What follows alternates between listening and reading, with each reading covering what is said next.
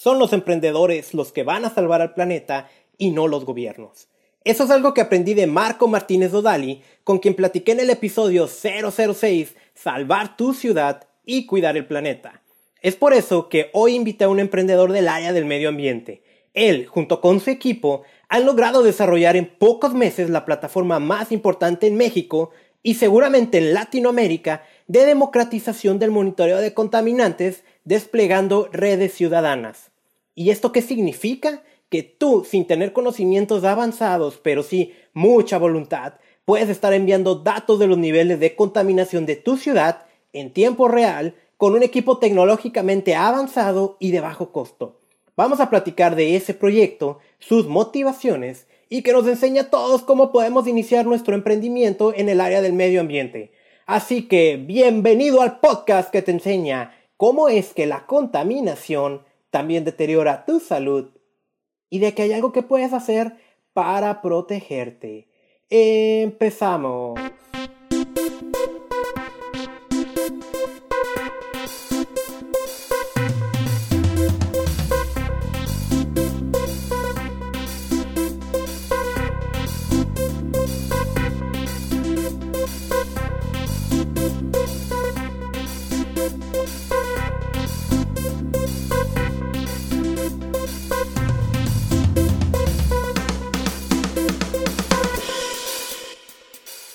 Hoy tengo aquí un invitado especial vía Skype desde la ciudad que no conoce el frío. Emprendedor, cocinero de corazón e iniciado en el running allá en la ciudad de Mexicali, en Baja California, Alberto Mejía. Es ingeniero en computación egresado de la Universidad Autónoma de Baja California, la UABC, quien tuvo la oportunidad de participar en un intercambio académico en la Universidad Politécnica de Alcalá de Henares, en España ya titulado, se desempeñó como consultor y desarrollador independiente implementando tecnologías open source. También se especializó en el área de seguridad informática, obteniendo la certificación CIS por el ISC2, que honestamente no tengo la menor idea de qué significa, pero ahorita nos va a comentar, y que es uno de los organismos en seguridad más reconocidos a nivel mundial. De esto constituyó la empresa Certuit en el 2007, de la cual es actualmente director. En 2013 cofunda la empresa Inergy, dedicada al desarrollo de aplicaciones interactivas a través de interfaces naturales, y crea la unidad de negocio Activa Pyme. En 2016 inicia una startup de un software conocido como Kairos, el cual tuve la oportunidad de, eh, de estarle moviendo hace unas semanas y me gustó mucho. Y fue también profesor de la materia de emprendedores en la UABC estamos hablando de alguien que le encanta el emprendimiento y producto de este emprendimiento es que surge un proyecto a finales del 2018 llamado Respira, que consiste en desplegar redes ciudadanas de monitoreo de contaminantes, lo cual me llama mucho la atención para alguien que se ha especializado en el área de la informática o de la computación que terminó en medio ambiente y que yo lo veo creciendo enormemente con, con esto de Respira ahorita nos va a platicar todo, pero primero, buenos días Alberto, ¿cómo estás? Buenos días Carlos, muchas gracias por la invitación, este, y también eh, gracias por esa extensa presentación. Se, escucha raro eh, escuchar sobre ti, ¿no? Eh, de repente uno no reflexiona sobre esa historia que la escribimos alguna vez en, una este, biografía, pero, pero sí de repente se le olvida uno todo el, camino que tuvo que pasar para llegar a este momento, ¿no? Sí, así es, ¿no? Y la verdad es que es cuando uno se da cuenta que sí hemos hecho cosas en lo individual y lo que falta, ¿no? Es todavía más emocionante. Entonces, eh, para que las personas que nos están escuchando y no conocen Mexicali, ¿cómo pudieras describir tu ciudad? Mira, eh, yo soy una persona que creció en lo que le llamamos acá el Valle de Mexicali. Em, nací en Morelia, Michoacán. Eh, cuando tenía tres años, mi familia decide mudarse a esa parte que, se llama el Valle, que son los ejidos. Y eh, pues la gente del Valle es una gente muy cálida, muy familiar. eh, nos preocupamos por otro tipo de cosas eh, que no suceden en el valle, a diferencia de lo que sucede en las ciudades, ¿no? Cuando vengo a Mexicali, eh, hace más o menos 15, 17 años, este, que ya me vine a estudiar y, empecé a trabajar y eso, eh, pues empecé a, aprender lo que es Mexicali, ¿no? Y Mexicali es una ciudad que cobija a gente de prácticamente todo el mundo, se podría decir, este, entre ellos a la gente del valle, ¿no? Eh, y todos aquí eh, tenemos pues las ganas de vivir mejor, ¿no? Eh, no nada más en lo financiero o en, términos de, de comodidad, sino veo que es una ciudad que aprecia mucho el trabajo de los ciudadanos y que requiere mucho el trabajo de los ciudadanos, ¿no?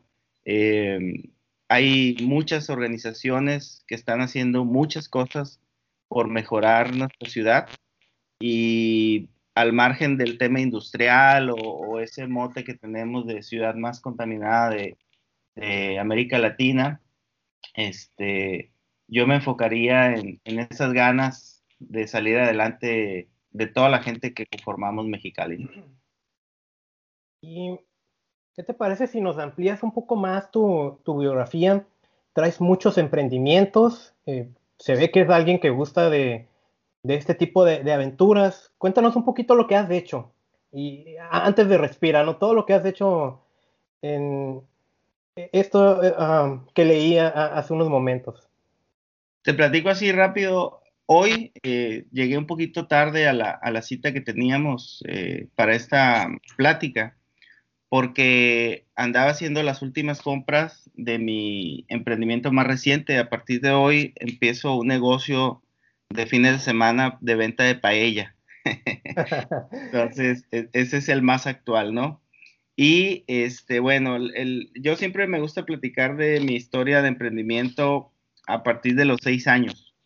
Eh, no sé si mis papás vieron como que me gustaba mucho el dinero o como que me gustaba la independencia. Pero un día mi papá llega con una caja de, plumas, de, de, lapicero, ¿no? Y eh, me dice, mira, estas son tuyas, eh, pero yo te recomiendo que las vendas y vas a tener más de lo que son estas, estos lapiceros, ¿no? Y así, pequeño como estaba, eh, salí a venderla con los vecinos y digamos que eso fue mi primer emprendimiento. A partir de ahí, pues empecé a hacer de todo. Este, tuve un negocio de lavar carros, fui jardinero por dos años, ayudante de soldador, quemé parcelas, eh, fui el, panadero, panadero con el pan, ¿no? Ese que vende en el, en el carro. Este, ya después me, me, empecé a ser un poquito más sofisticado y vendía tarjetas de Navidad, ¿no? A, a finales del año, calendarios. Eh, hace 15, 20 años en el Valle, pues no encontrabas camisetas de fútbol eh, fácilmente, ¿no? Y tenía un tío en, Morelia que eh, tenía acceso a camisetas muy bajo costo, ¿no? 35 pesos las comprábamos y este, las traíamos hasta Casa Mexicali y las vendíamos en 150, 200 pesos, ¿no? Este, luego, ya cuando empecé a estudiar informática, pues eh, no me enorgullece decirlo, pero si Richard Branson lo hizo, ¿por qué yo no?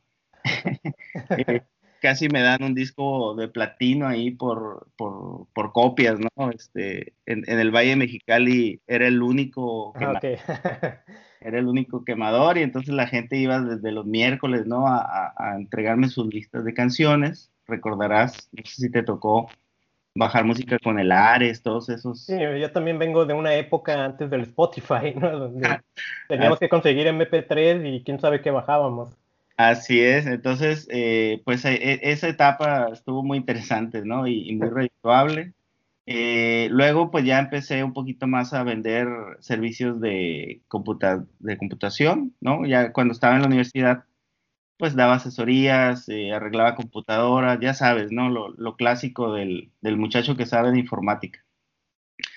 Eh, siempre traje esa espinita, no, no sé por qué. Este, mis papás son médicos, los dos, pero me enseñaron a trabajar. Eh, me acuerdo que los domingos, cuando ya empezaba a salir de fiesta, ¿no? Los sábados, este, si llegaba, por ejemplo, a las 2, 3 de la mañana, a las 5 mi mamá me despertaba en domingo y decía, ya te trajeron el primer carro, ¿no? Así es que levántate. y, y si había que lavar dos veces el carro para que, para que quedara bien, y mi mamá, que era la de calidad, quedara satisfecha, pues lo tenía que lavar dos veces, ¿no?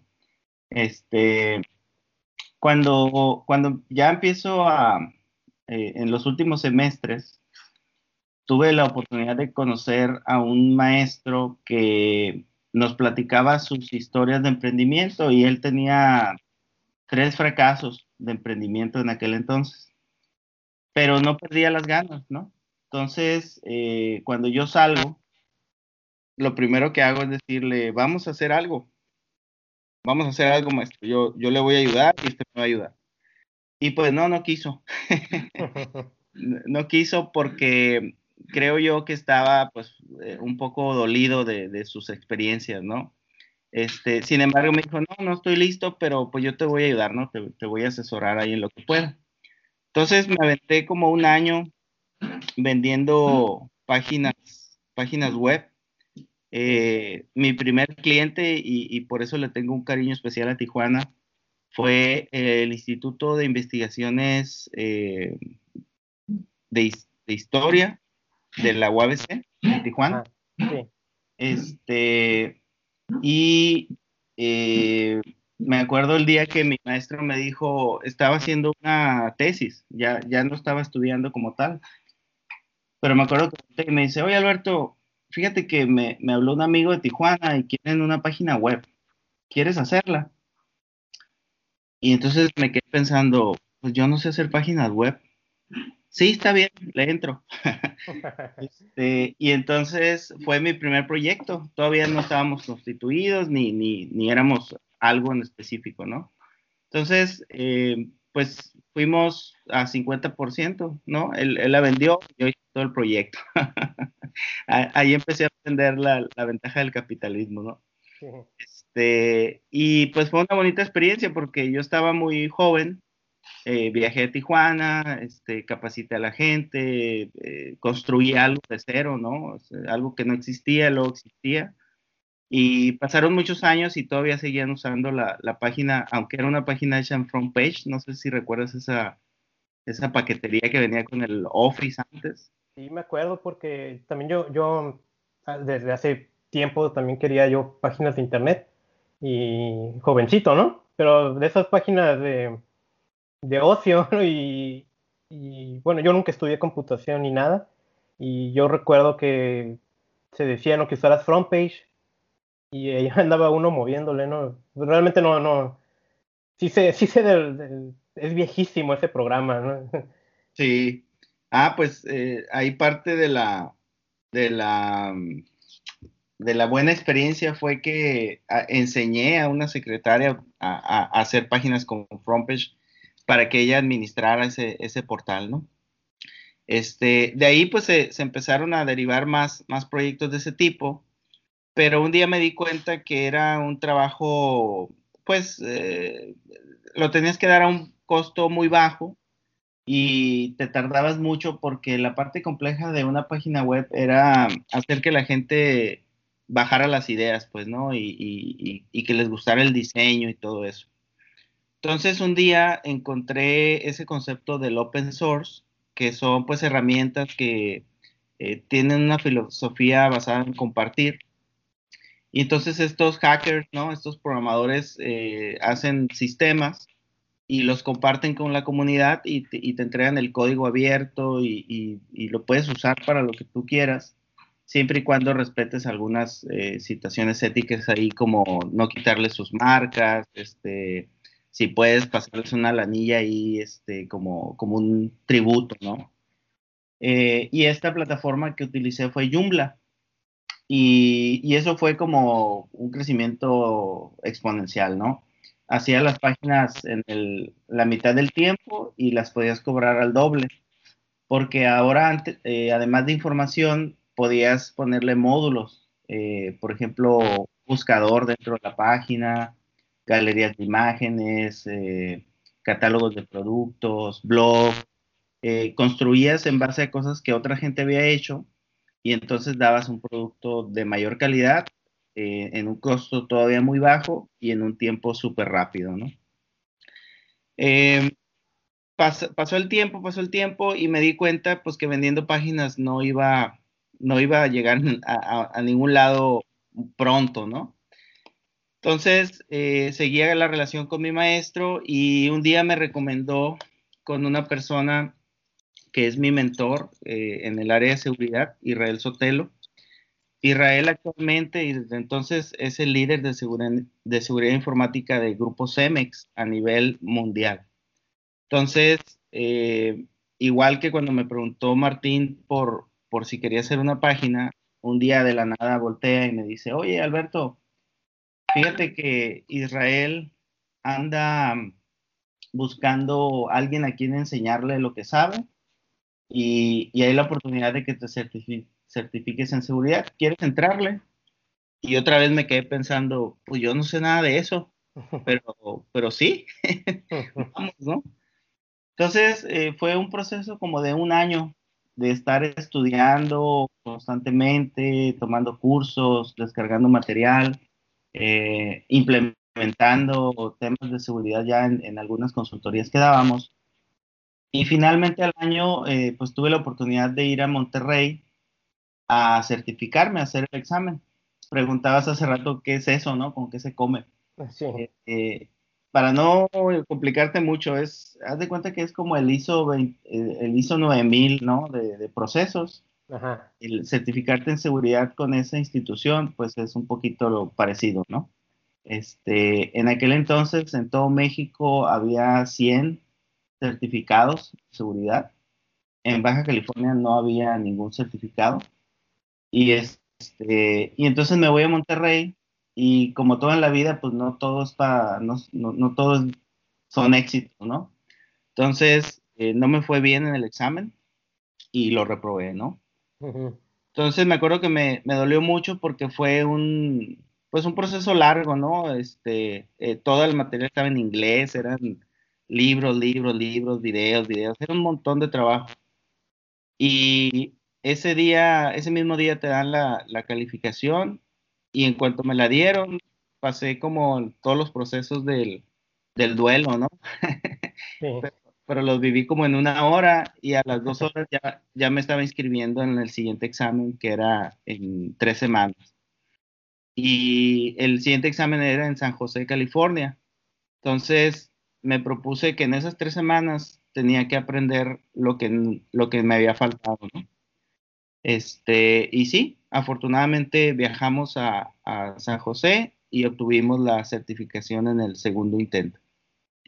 Hay una anécdota muy interesante de esa experiencia porque llegamos a, hacer el examen y haz de cuenta que estaba eh, como un capítulo de esos programas geeks, estaba lleno de gente de la India, eh, asiáticos, eh, americanos, y estaba uno ahí llegaba uno como de chiste, ¿no? Y en eso llega un mexicano. y me acuerdo que estábamos en medio de examen y yo me sentía muy bien porque estaba pues avanzando bastante bien. Y había un americano, ¿sí conoces a Hulk Hogan? Sí, sí.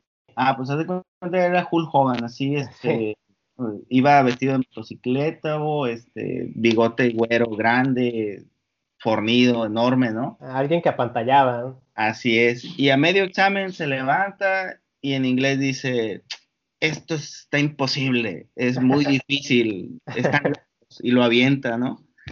Y entonces dije yo, no, pues lo voy a reprobar. este, pero no, afortunadamente nos, nos fue bien. Este, entonces, pues ya logramos la certificación y, y con ese papelito en mano, vengo con mi maestro, Martín, y le digo, ya Martín, ya decídete, vamos haciendo algo. Está bien, Alberto, vamos, vamos haciendo algo. Y entonces fundamos lo que es Certuit. Certuit eh, es Certus, que es certeza o seguridad, y IT es tecnologías de la información. Entonces, Certuit nace primero hace 12 años eh, como una empresa que iba a dar consultoría de seguridad informática. ese, es el, ese es el origen. Ok. Y sí, pues traes muy buena, muy buenos antecedentes. Te felicito por toda esa energía. Y, es interesante, ¿no? Porque el, rumbo que tomaste eh, a finales del año pasado, que es cuando yo te ubico a ti y a tu equipo, leyendo una noticia de que un grupo de emprendedores estaba desplegando sensores para monitorear la calidad del aire en Mexicali. Ahí es donde te contacto, ¿no? Un mes después, en enero. Digo, ya, ya tenía un mes siguiéndolos ustedes con el proyecto Respira. Y pues los contacto, ¿no? Porque digo, si lo están haciendo en Mexicali, yo también lo quiero aquí en Tijuana. ¿Cómo es que de pasar de seguridad informática terminaste en el área de medio ambiente monitoreando contaminantes? Hay una historia muy larga ahí, la voy a hacer muy corta. Pero el vínculo entre seguridad y, ambiente es el software. Y el, y el software eh, fue nuestro plan B.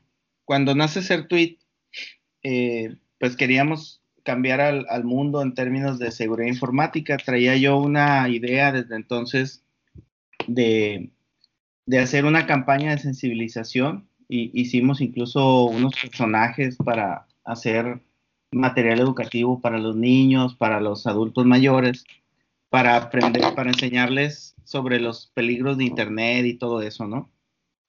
Eh, cuando, cuando creamos el tweet de manera paralela, conseguimos a, a tres programadores, porque Martín era había trabajado en la UABC como director de informática y sabía de desarrollo de software. Entonces, eh, no es que no confiáramos en, la, en, la, en, el área de seguridad, pero siempre quisimos tener como un plan B, ¿no? Y, sabíamos hacer software. Entonces, eh, en los primeros dos años vendí como dos proyectitos de seguridad informática y lo que nos generaba ingresos y lo que nos daba la razón de existir era que, era, que hacíamos sistemas, ¿no? Entonces, como al tercer año decidimos dejar la seguridad de lado, eh, ya, ya más maduro, ahora tengo que aceptar que no aprendí nunca a vender esos servicios. Este, no logramos como especializarnos eh, en gran medida, ¿no? No hicimos como un currículum de, servicios adecuados y esa, esa área pues fue perdiendo interés también de, nuestra parte, ¿no? Entonces empezamos a hacer software y eh, a los cinco años de estar haciendo software, es decir, a los ocho años de haber creado Certuit, nos empezamos a preguntar, pues, ¿qué estábamos haciendo, no?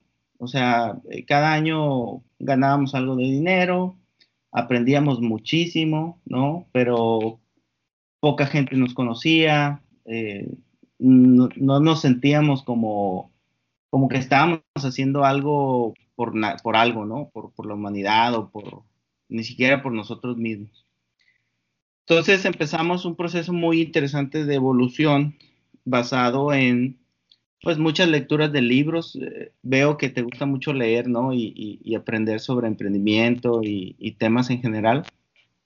Cuando eres emprendedor llega un punto donde las respuestas ya no las hayas eh, en, pláticas o en, lecturas básicas, ¿no? Tienes que ahondar en filosofías, libros, metodologías y demás.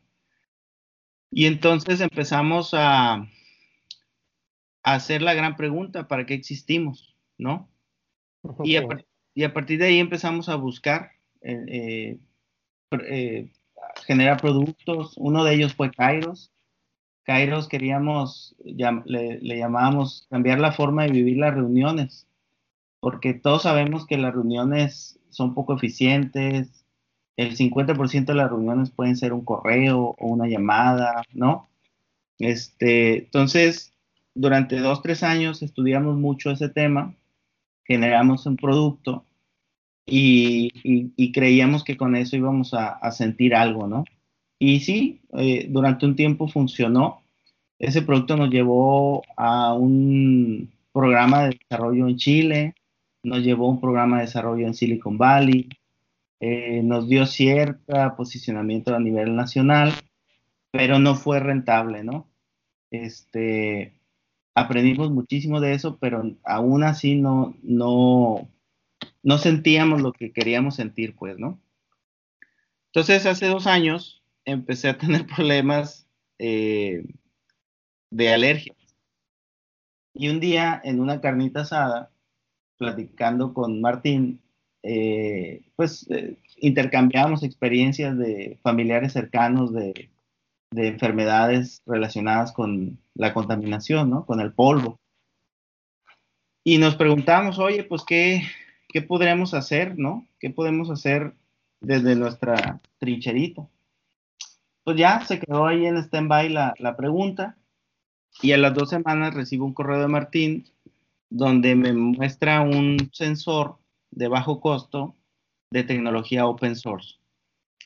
Y entonces ahí digo, pues yo lo puedo hacer, ¿no? O sea, yo, yo como empresa puedo impulsar que se haga este sensor.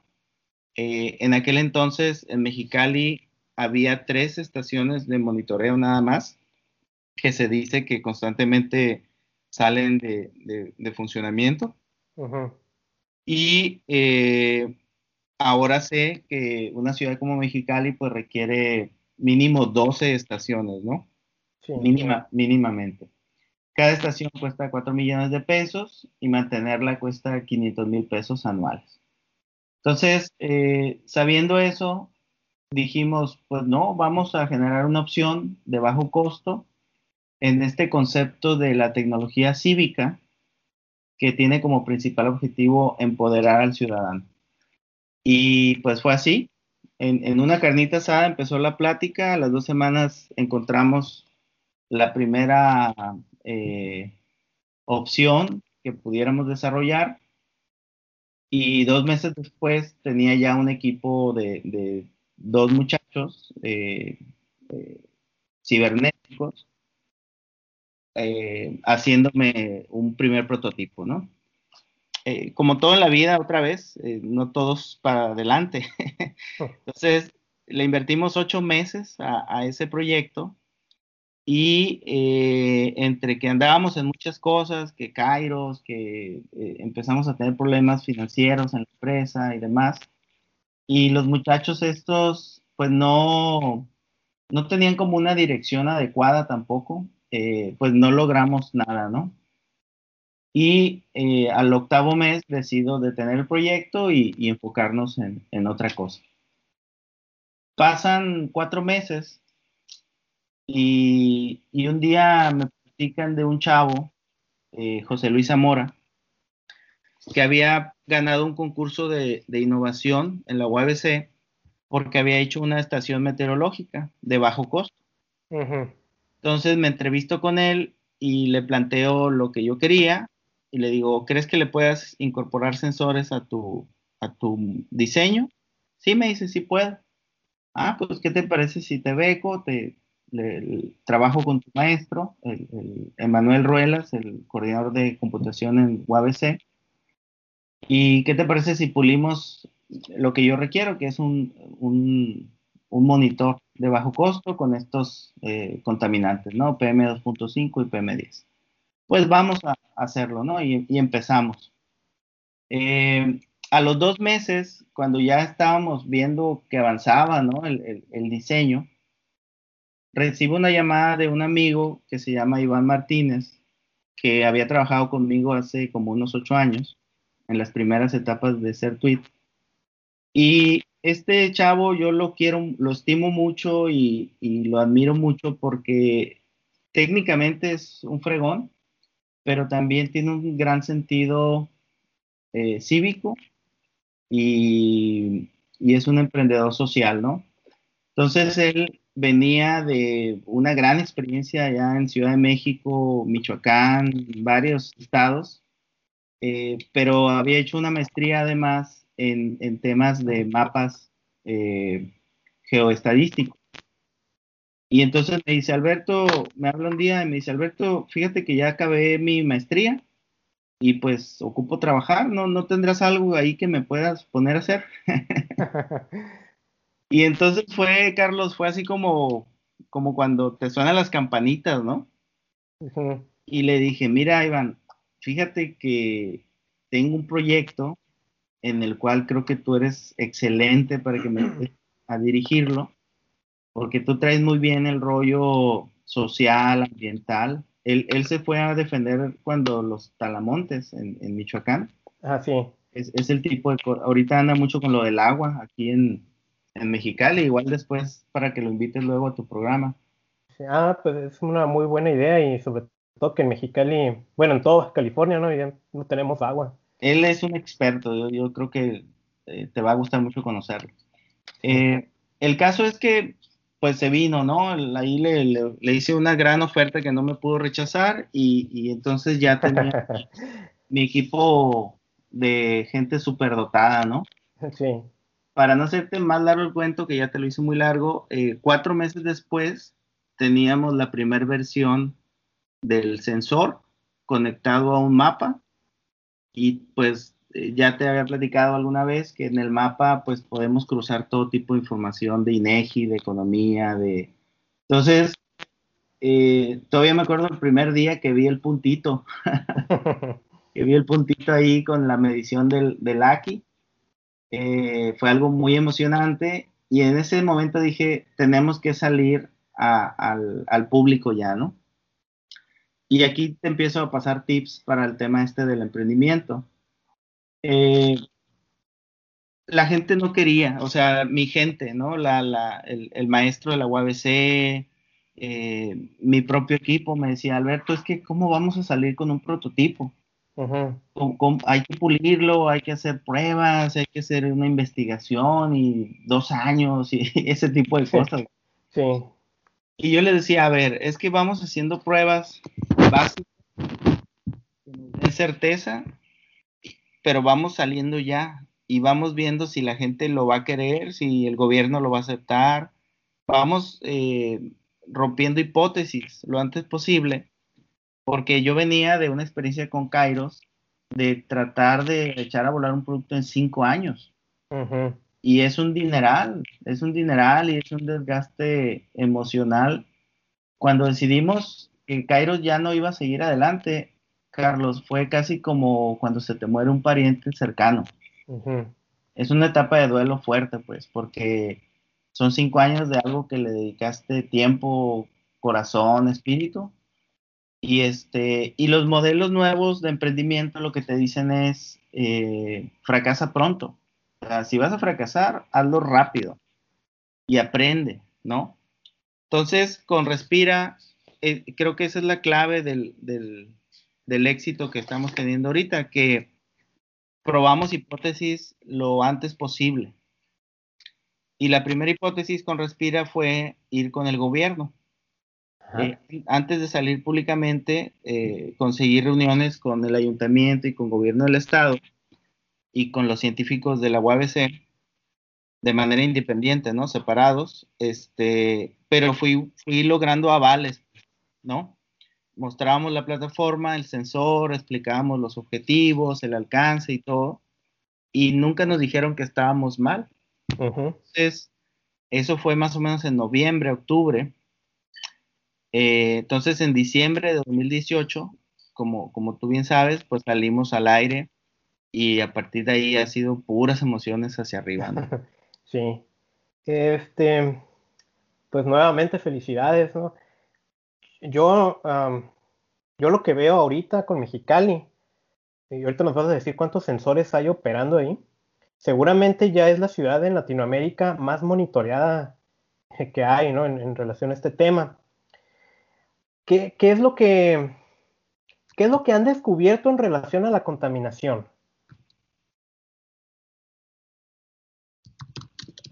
A ver, da, dame un poquito más de contexto. Okay porque hemos descubierto bueno. muchas cosas. Bueno, hace, hace unos minutos en sí. tu perfil personal, no, no sé si en tu perfil personal o en el de Respira, Ajá. pusieron la, la, imagen de que Mexicali es una de las ciudades más contaminadas en Latinoamérica. Sí. ¿Sí andamos por esos rumbos? Mira, eh, por eso era importante definir eh, el, nivel de aprendizaje, ¿no? En, el área. Eh, nosotros como proyecto tenemos diciembre, enero, febrero, marzo, abril, mayo, junio. Siete meses existiendo, ¿ok? nuestras mediciones no son normadas, sin embargo, son similares a las que está dando el sensor o los sensores del Estado y del ayuntamiento. Son, yo te podría decir que son idénticas, pero no pueden ser idénticas porque son muy distintos los sensores, ¿no? Ajá. Eh, yo lo que veo es que hay un mes, que es diciembre, que sí llegamos a puntos de contingencia. Eh, platicábamos el otro día, ¿no? Ahí por, por, por el Facebook en, el sentido de que cuando se denomina una contingencia, eh, ahorita lo que entendemos es que eh, los sensores, específicamente los nuestros, son muy sensibles. Y, eh, por ejemplo, tenemos detectado que a veces se ponen en guinda, en rojo, que duran dos, tres horas, y indagamos un poco y resulta que el, ciudadano que hospeda el sensor está haciendo una carne asada, ¿no? Es, un ejemplo. Sí. Entonces, eh, de ahí lo que hacemos, eh, por ejemplo, en el, programa de banderas, que más adelante te, me gustaría platicarte, lo que estamos tratando de hacer es no basar nuestras evaluaciones en un sensor únicamente y no basarlos en periodos de tiempo eh, menores a 8 horas.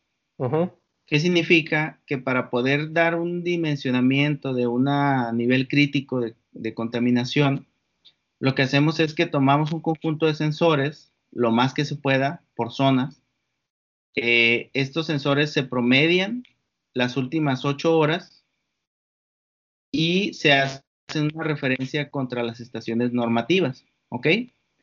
Entonces, Mexicali, eh, si te fijas, por ejemplo, en la gráfica que publicamos, está eh, catalogada dentro de las ciudades más contaminadas de, Latinoamérica en una escala de 30 microgramos eh, de metro cúbico de aire, ¿no?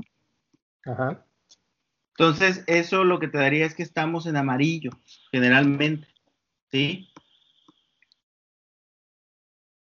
Sí, correcto. Ok, entonces amarillo es una eh, situación que se llama moderada, que no es ideal, ¿no? Obviamente a todos nos gustaría estar en verde todo el tiempo, pero no es una situación todavía insalubre, por ejemplo, ¿no? Eh, en, amarillo, ¿qué estaríamos cuidando? Pues a niños menores de cuatro años que ya traigan un problema respiratorio o a gente, adultos mayores, también con programas, con problemas graves eh, respiratorios, ¿no? Entonces, eh, yo siento que eh, se ha hecho una situación mediática con estos rankings que, se están este, publicando constantemente, que desafortunadamente nos están impactando a nivel económico. ahora sabemos al menos de dos empresas internacionales que decidieron no invertir en Mexicali por ese miedo que tienen de, los rankings que se están este, publicando, ¿no? Sabemos que hay una problemática fuerte de, alergias y de problemas relacionados incluso con muertes eh, prematuras. Sin embargo, eh, estos rankings yo la verdad no los avalo igual no soy nadie para no avalarlos, ¿no? Pero eh, basados en la experiencia que tenemos de medición, yo diría que hay ciudades con problemas mucho más grandes que Mexicali, sin embargo, no están reportando los datos a la Organización Mundial de la Salud, que es la que emite estos rankings, y por ahí es la ventaja que nos lleva.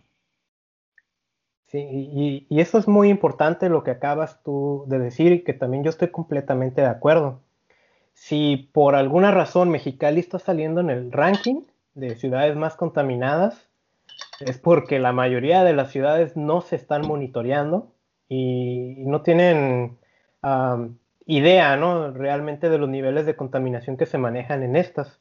A mí también me cuesta mucho trabajo creer que Mexicali esté en esos niveles exagerados de contaminación, que no significa que, no existan, ¿no? Claro, claro. Sí. Y, y, esto es una, vaya, esto es una oportunidad increíble con lo que ustedes están desarrollando. Ahora vamos a como ponerle a la gente que no, no, no conoce este tipo de sensores. Eh, si se los puedes describir, cómo son, qué, qué tamaño tienen, cómo funcionan, qué, qué necesito yo para poder operarlos. Sí, mira, nada más para complementar el, comentario anterior. Eh, otro detalle que tenemos es que no sabemos quién les está proporcionando los datos a, estas organizaciones. Eh, actualmente hay eh, plataformas que están generando información estadística basados en imágenes satelitales y otras informaciones que cruzan, ¿no? hay una aplicación que se llama Que es muy famosa y no tiene un fundamento técnico eh, tangible, pues. Eh, dan una aproximación de, la calidad del aire, pero todo lo hacen a través de algoritmos, ¿no? Este, es, eso creo que es, peligroso. Eh, ¿Por qué? Pues porque no, no están en el lugar, ¿no? es a través de imágenes. En el caso de la Organización Mundial de la Salud, eh, si tú entras a la página y ves las estadísticas de Mexicali, la última actualización es de 2016. Entonces, eh, hace un par de meses nos comunicamos con ellos para decirles, oye, pues actualiza la información, ¿no? Porque a, a lo mejor ya cambió algo. Puede ser que estemos peor o mejor, no sabemos. Pero no es justo que tus rankings nos están golpeando y, este, y, tu información es vieja, pues, ¿no? Entonces, ellos lo que nos pidieron fue un año de medición completo para poder considerar que nuestra muestra es, suficiente. Entonces, en noviembre, Respira va a proporcionar los datos a la Organización Mundial de la Salud a fin de que actualicen su, base de datos de mediciones, ¿no? Eh, ahora, en, en, cuanto a la pregunta que me haces del sensor, eh, un sensor normativo, lo que lo hace normativo es que son unas estaciones pues bastante grandes, ¿no? Eh, más o menos ocuparon un espacio de 3 por 3 metros de, ancho, más unos 4 metros de, altura. Son prácticamente, a veces hasta un cuarto puede ser, ¿no? Y estas estaciones lo que tienen es que tienen filtros.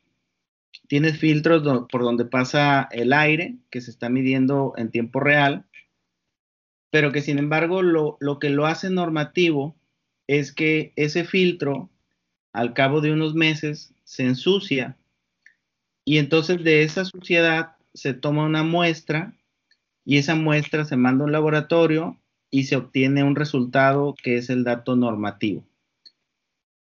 4 millones de pesos para obtener un dato normativo después de 3, 4 meses de estar recopilando suciedad para decirte el nivel de contaminación 4 meses o 5 meses después de que ya te afectó a tu salud. ¿Sí? Solo es información estadística, pero ya no nos eh, tiene información útil para protegernos en el momento, ¿no?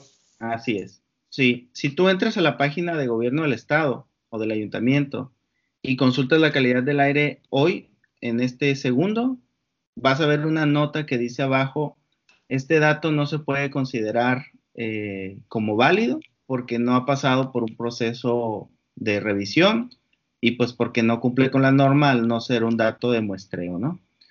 Entonces, sobre esa premisa, lo que estamos haciendo nosotros es que ese mismo dato que te están dando en vivo ellos, que cuesta 4 millones de pesos generar, nosotros lo estamos generando con un dispositivo que cabe en la palma de tu mano, que cuesta 350 dólares y que tú puedes configurar con tu celular en quizás 5 o 10 minutos. Ocupas ponerlo a una altura de 2 metros y medio o 3 en un lugar despejado fuera de tu casa, fuera de tu negocio, fuera de tu escuela. Ocupas dos tornillos para, este, posicionarlo en, la, en una base y eh, funciona a través de Wi-Fi y ocupa una corriente de 5 volts.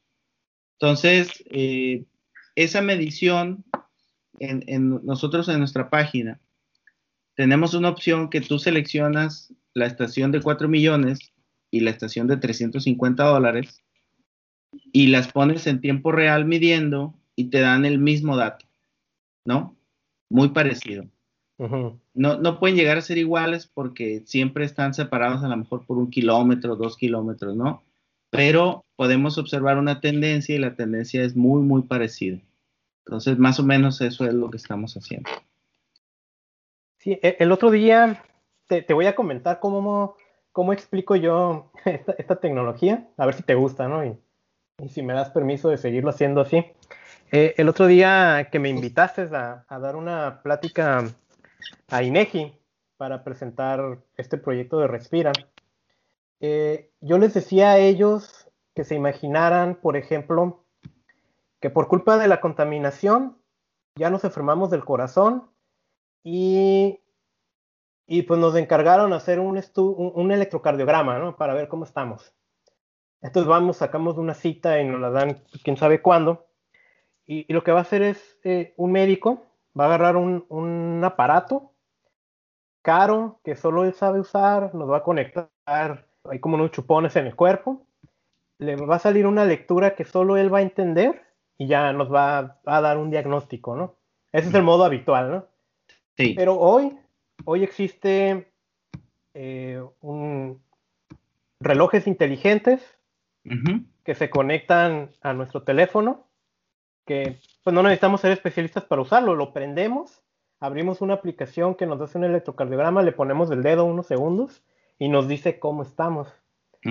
Así, es, así me gusta explicarlo, ¿no? Esa, esa tendencia de que la tecnología se ha miniaturizado, se está haciendo más económica y se está haciendo al alcance de todos en el sentido de que cualquier persona lo puede utilizar.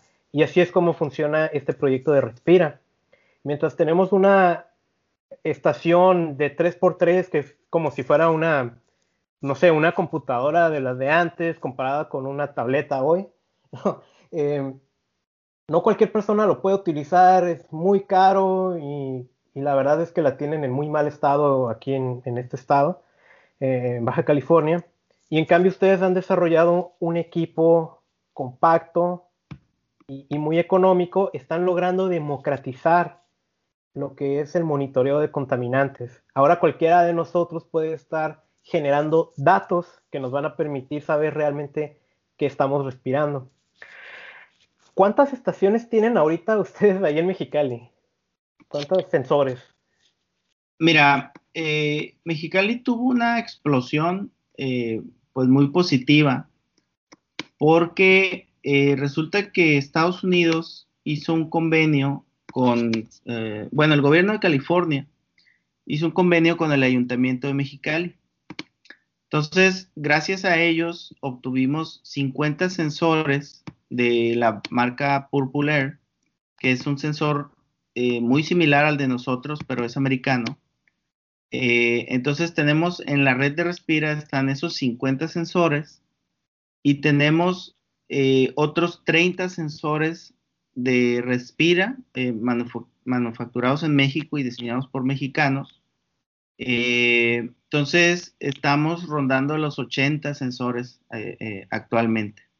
Si tú entras ahorita a, la página, vas a poder ver que eh, el Valle de Mexicali ya está siendo medido.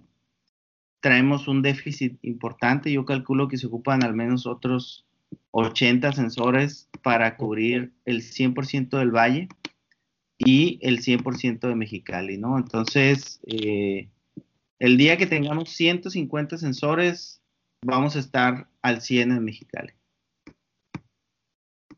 imagínate, yo quiero traerme 500 para Tijuana.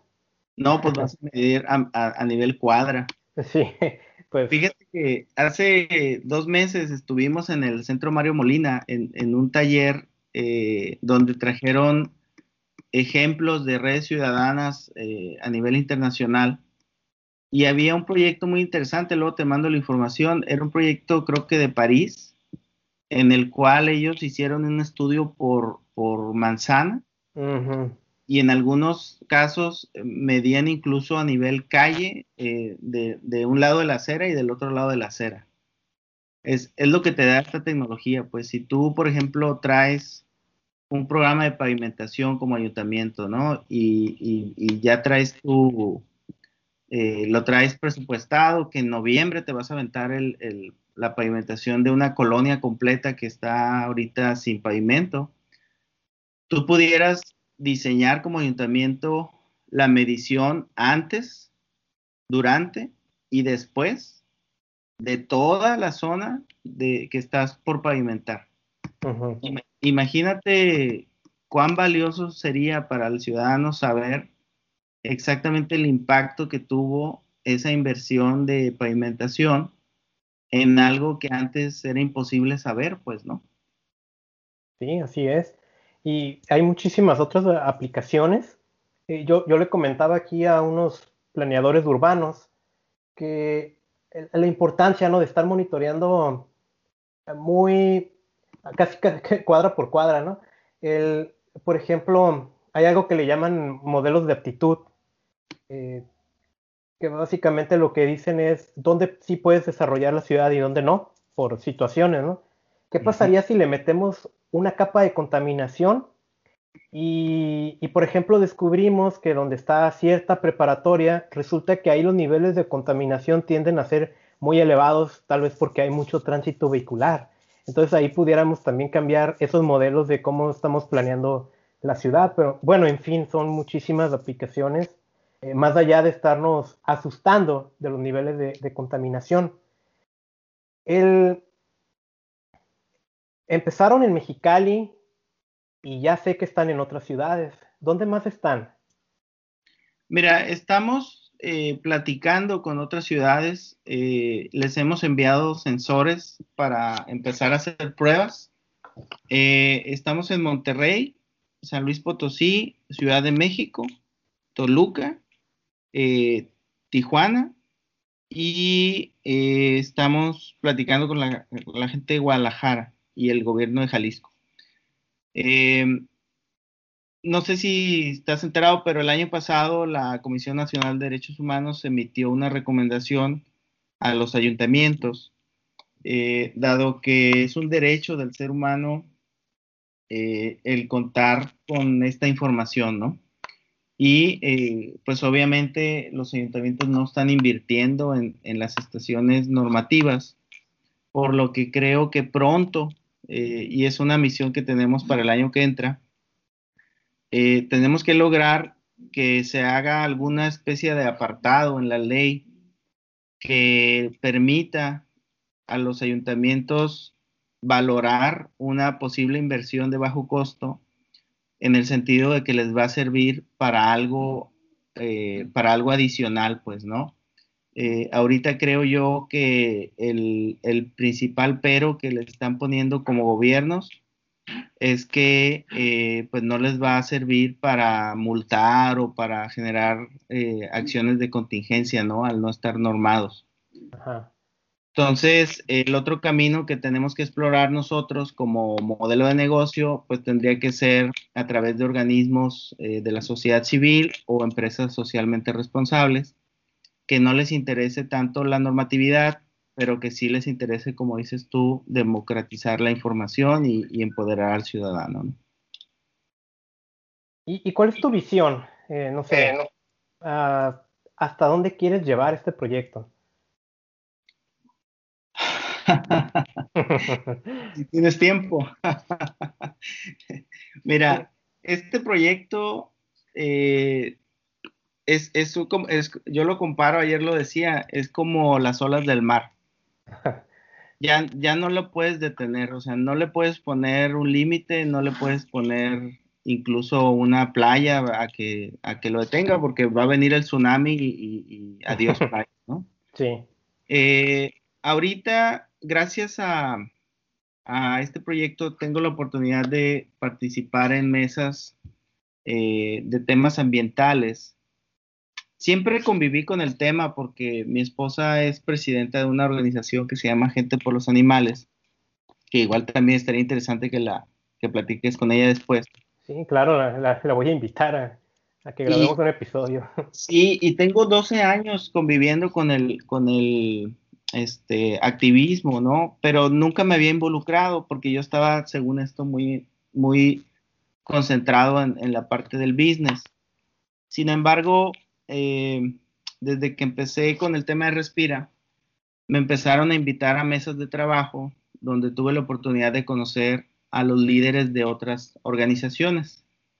Estas mesas de trabajo eran eh, impulsadas mayormente por, gobierno, ¿no? Eh, se hacen mesas de calidad del aire, mesas de verificación vehicular. Hay unas mesas muy interesantes de, la frontera 2020, ¿no? Que es con California y, el gobierno del estado. Y entonces, eh, mi perfil de empresario o de emprendedor me hizo adolecer esas reuniones porque son reuniones donde vas a escuchar eh, cifras, datos, pretextos, eh, discusiones inertes. No sé si te ha tocado estar en esas reuniones. Ah, muchísimas veces y sé lo que se siente. Sí, entonces, eh, digamos que mi paciencia como empresario es un poquito más limitada, ¿no? Este, y fue muy interesante platicar ahí en los o en el cafecito con otras asociaciones y descubrir que estaban en un punto ya de hartazgo ellas que tienen 10, 15 años trabajando en estos temas, ¿no? Y, ver que la, autoridad a veces les da tole con el dedo, ¿no? En, esas reuniones. Entonces, eh, hay una organización muy fuerte acá en Mexicali que se llama Todos Somos Mexicali. Y gracias a Respira tuve la oportunidad de que me invitaran a participar en su consejo consultivo. Y este consejo consultivo eh, van muchos de estos líderes de otras ACs que te comento. Y entonces coincidimos todos en que teníamos que dejar de lado esas mesas y generar una gran mesa de asociaciones civiles que sí chambeamos, que sí traemos objetivos y proyectos tangibles y que viéramos de qué manera pudiéramos estructurar un plan eh, coordinado, alineado y sobre todo que generara resultados rápidos, pues no en seis años, diez años como se plantea, que siempre la limitante del dinero, del recurso y todo eso, ¿no? Entonces, eh, hace dos meses empezamos a platicar eso y generamos este concepto que le llamamos el Comité Cívico Ambiental, que es una organización que se alimenta del talento y el liderazgo de otras organizaciones. Y si te lo imaginas, es como si fuera un virus, porque es algo exponencial, pues. Eh, cada representante trae a un grupo detrás de sí de 50, 60 voluntarios, de proyectos súper interesantes. Y entonces eh, nos tocó encabezar, eh, afortunadamente, y estoy yo muy agradecido con ellos, porque una de las misiones de Respira eh, era poder traer este programa de banderas, que es un programa diseñado por la EPA en Estados Unidos, y que si investigas un poquito ahí las notas americanas, vas a ver que es la columna vertebral de la educación y sensibilización ambiental para la EPA a nivel nacional.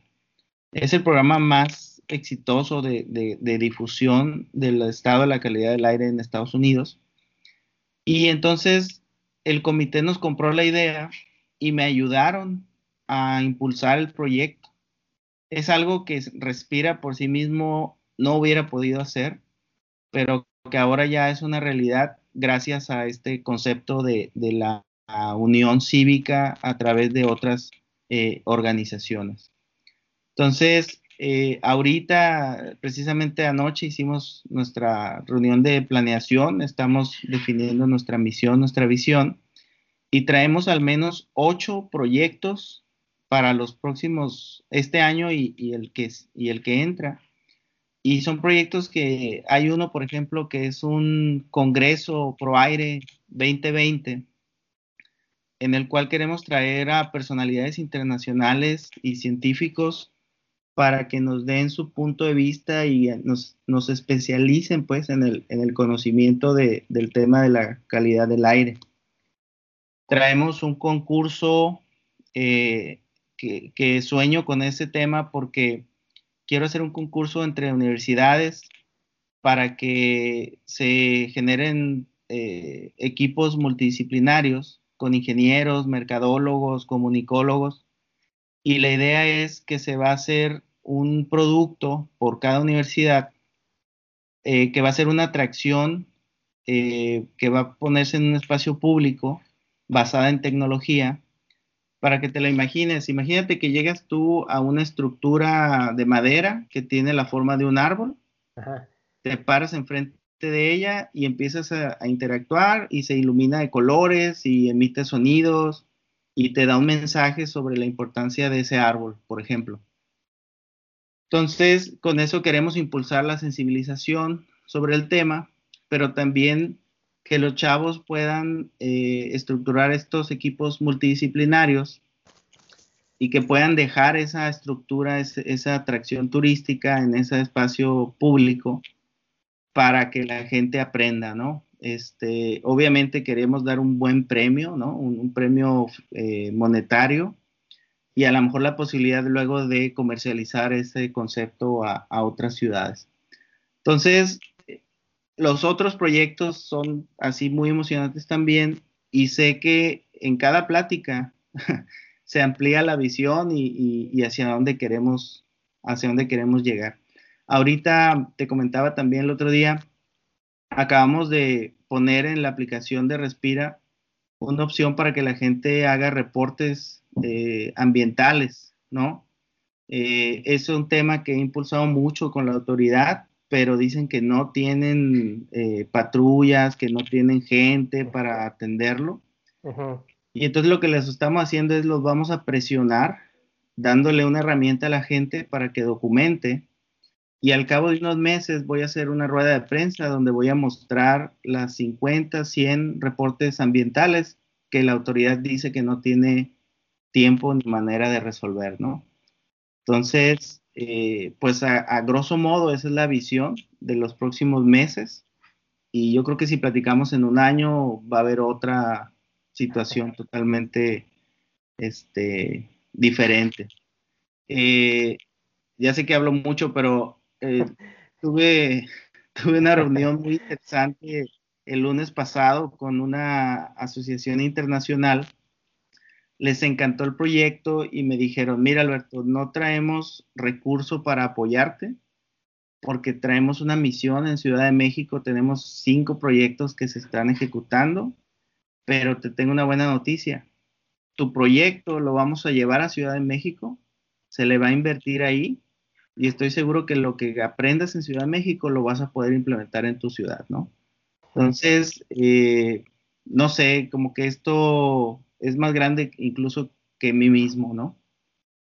Eh, me siento muy emocionado y muy sorprendido de todo lo, que me cuentas, porque, digo, algo ya me habías platicado de, tu historia, pues, pues que nos conocimos cuando recién iba empezando Respira y ni siquiera tienen un año y todo lo que están alcanzando. Es, está impresionante y, de verdad, ah, ya ahorita el proyecto Respira en México representa el, pues el proyecto más grande que hay de monitoreo alternativo de la contaminación. El, mira, tú todavía no has escuchado la introducción de este episodio, eh, porque la, la voy a anexar ya después en edición, pero quiero, quiero decirte cómo empieza y ahorita tú me dices qué piensas de eso. La introducción empieza así. Son los emprendedores los que van a salvar al planeta y no los gobiernos. ¿Estás de acuerdo con eso? Eso es lo que sueño. eso es lo que sueño y, y, es lo importante de este tipo de acciones como la que tú estás haciendo también.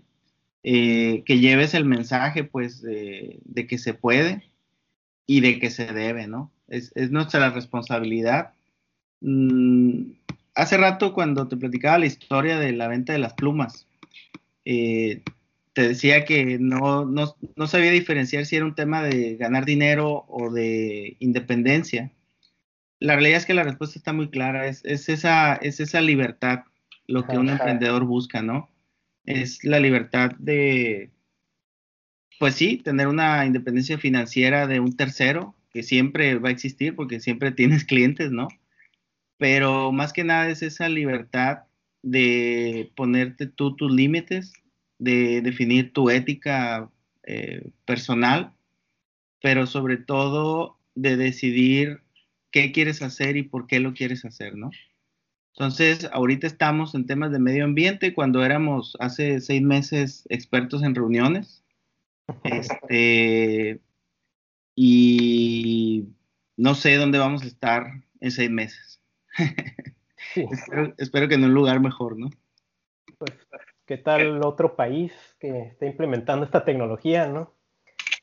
Sí, fíjate que se va Ernesto, es uno de nuestros eh, chavos más eh, involucrados. Se va cuatro semanas a Silicon Valley, a un programa otra vez de aceleramiento. El anterior lo, vivimos él y yo con Kairos y, ahora se va con Respira.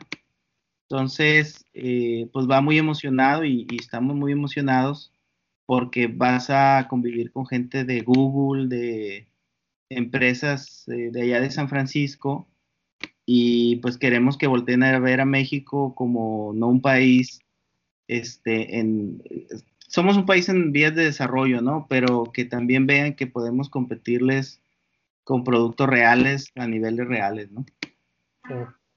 Y para, para alguien que viene de un área totalmente distinta al medio ambiente, eh, eh, en relación a, esto, ¿no? De medio ambiente, en estos meses, no sé, ¿qué es lo que más te ha llamado la atención de, la situación en la que está el planeta, de lo que has aprendido? Mira, hay un comportamiento natural del ser humano a culpar a otros. Eh, en redes sociales vemos eh, que hacemos campañas a veces de sensibilización. Por ejemplo, un, tema en Mexicali y, yo soy, me gusta cocinar, ¿no? Entonces participo en concursos de asados, de paellas, uso leña. Eh, soy una persona, pues soy, no, me considero mejor ni peor que nadie, ¿no? Soy una persona normal que tengo una cultura, ¿no? Que vengo de una cultura y, participo en ella con orgullo y, demás, ¿no? Sin embargo, cada vez te haces más consciente, ¿no? Y, decides a lo mejor un día, en lugar de hacer una pieza de puerco que dura ocho horas en, humo, al aire libre, pues a lo mejor la haces en cuatro horas en la estufa, ¿no? Eh, tomas esa, esa decisión. Hace poco publicamos un artículo que, salió en una revista sobre el impacto que tenían las carnes asadas en, la contaminación, o sea, que sumaba considerablemente. Y pues la gente en redes sociales nos golpeó un poquito, porque acá en Mexicali hay unas cinco o seis empresas que siempre salen como fulanitas son las que contaminan más, ¿no? Menganitos son los que entonces, cuando a la gente le tocas el, área de influencia que tiene sobre el tema de la contaminación, siempre se excusan y dicen que el de enfrente es, pues, ¿no? Eh, vas con las empresas y te dicen que es la, de enfrente también. Entonces, eh, yo creo que el, problema en temas ambientales, el que sea, el agua, los animales, el aire, la tierra, el reciclaje, eh, yo creo que el tema central es que aprendamos como individuos a identificar cuál es la huella que estamos dejando de las acciones, por mínimas que sean, eh, que generamos diariamente. Si como individuos nos diéramos cuenta, eh, lo mismo el niño que tira una envoltura en el parque, como el empresario que decide hacer emisiones a medianoche porque es cuando no están los inspectores. Yo creo que si ese inspector tomara conciencia, eh, sería diferente su toma de decisión. Entonces, eh, esa es la situación grave. Ya de ahí, pues viene todo lo demás, ¿no? Dicen que nos vamos a acabar en el 2050. Entonces, este, pues no sé, es, un tema muy complejo, pero yo lo centraría en eso, en lograr la sensibilización por individuos, ¿no? Sí. Y, por ejemplo, si alguien que esté escuchando ahorita este, este audio, él quiere ser un emprendedor y tal vez un emprendedor en el área del medio ambiente y no sabe cómo empezar, ¿qué, consejos le darías o, o, qué le pudieras decir tú que hubieras querido saber antes y lo aprendiste ya en base a tu experiencia? Mira, lo que yo hubiera querido aprender es lo que aprendí con Respira y tiene que ver con el arriesgarse. En, la historia de Certuit vieja, eh, se me quedaron muchos productos en, el horno, ¿no? Porque sentía que no estaban listos, porque no me gustaba cómo se miraban, porque no aprendía mucho sobre el mercado, ¿no? Eh, todos eran puras hipótesis, tenía miedo al fracaso, eran cosas, eran cosas de miedo, pues. Y como te comentaba, los modelos nuevos de, de desarrollo de negocios se basan en el aprendizaje rápido, en el fracaso rápido. Entonces, yo les diría a los emprendedores que si tienen una idea, den el paso primero a platicarla que es lo más económico, ¿no? Hay que platicarla, hay que platicarla, hay que dejar que la gente se ría de ti. Yo me acuerdo cuando platicaba en las posadas, que, fue cuando estaba un poquito más, eh, que veía a mis amigos, pues eh, que casi no soy ya una persona muy social ahorita, ¿no? Pero cuando veía a mis amigos les platicaba del proyecto y me hacían burla, pues de hecho por ahí dicen que quiero ser el Elon Musk de Mexicali y ese tipo de cosas. Este, pero es bien interesante cómo ahora en las reuniones eh, se acuerdan de esas pláticas y ahora lo ponen como, sí, ¿te acuerdas que te apoyamos y todo eso? este, pero no, de esas pláticas, fíjate, han salido voluntarios que, que, que están trabajando ahorita en, en la fundación y, que dicen, es que, güey, cuando lo platicabas en, en, aquella reunión, pues ahí me aprendiste porque era bien emocionante y todo eso, ¿no? Entonces, yo diría que hagan eso. Primero, platicarlo. Segundo, hagan un prototipo.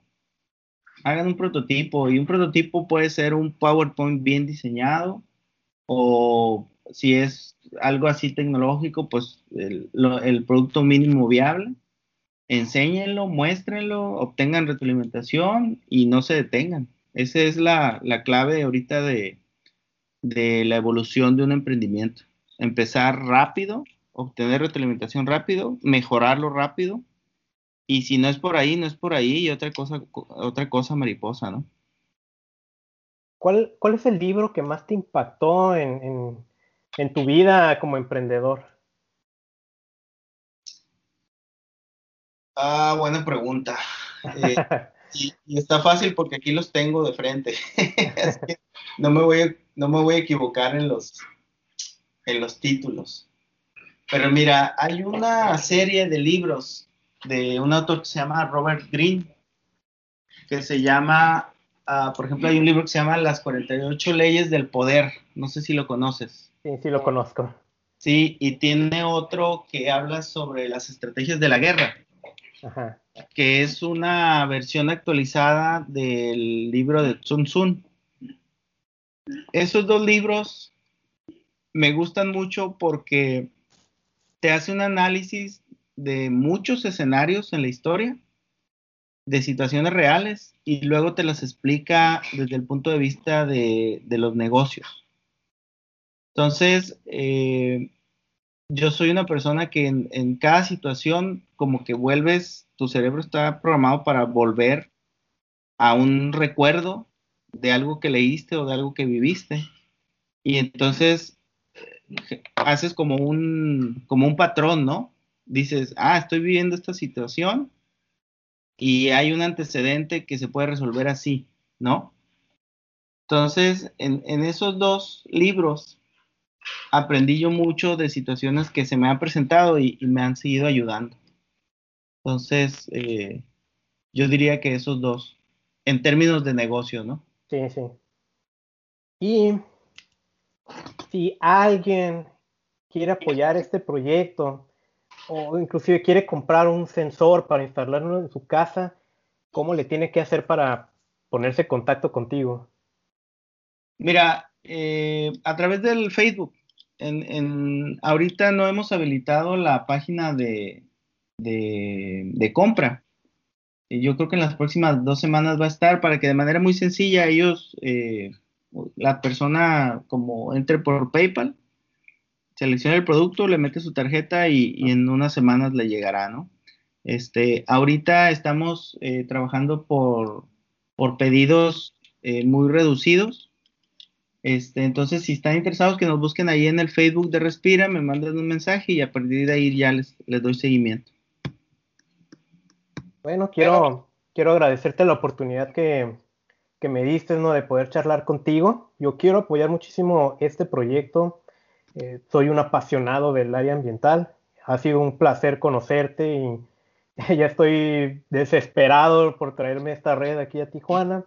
Y pues antes ya de despedirnos definitivamente, ¿hay algo más que te gustaría agregar? Me gustaría agradecerte mucho el apoyo, Carlos. Este, yo creo que gente como tú es la que se necesita aquí en Mexicali y en el mundo, ¿no? Entonces te quiero felicitar mucho por esta iniciativa que tienes, específicamente la del podcast, más lo que estás haciendo con tu libro espero con ansias la primera edición. Este, y tu actividad en, redes sociales también está muy interesante, ¿no? Entonces, eh, creo que igual que el primer tip que les di de, que se avienten y, empiecen a platicar y demás, eh, hay otro tipo de emprendimiento, que es el emprendimiento social, que tiene que ver con esto que tú haces. Y es lo que nos da como el azúcar de la vida, ¿no? Entonces, felicidades también. Muchas gracias y muchas gracias también por, acompañarme aquí al podcast. Este es el episodio número 10. Eh, es un proyecto también nuevo para mí. Tenía, la verdad, mucho miedo de iniciarlo, pero muchas ganas. desde el año pasado lo estaba postergando. Ya pasamos el umbral ese que dicen que se mueren los podcasts, que es el episodio 7. Este es el 10 y pues tú fuiste el invitado especial en esta ocasión. Y pues seguramente eh, en el futuro vamos a, a volver a platicar por este medio. Muchas gracias. Ojalá y pues felicidades. Hemos llegado al final de este episodio número 010. El proyecto Respira es muy interesante y muy importante apoyarlo ya que gracias a él vamos a saber ahora sí qué es lo que estamos respirando. Si te gustó la información, si te gustó el proyecto, compártelo, comparte este audio con todas las personas que conozcas. También te invito a que te suscribas a este podcast desde tu plataforma favorita, Spotify, iBox, Google Podcast o cualquier otra que puedes encontrar en contaminacionysalud.com en redes sociales me encuentras con el nombre de usuario arroba contaminación y salud. Muy pronto seguiré trayéndote información de cómo puedes proteger tu salud de la contaminación.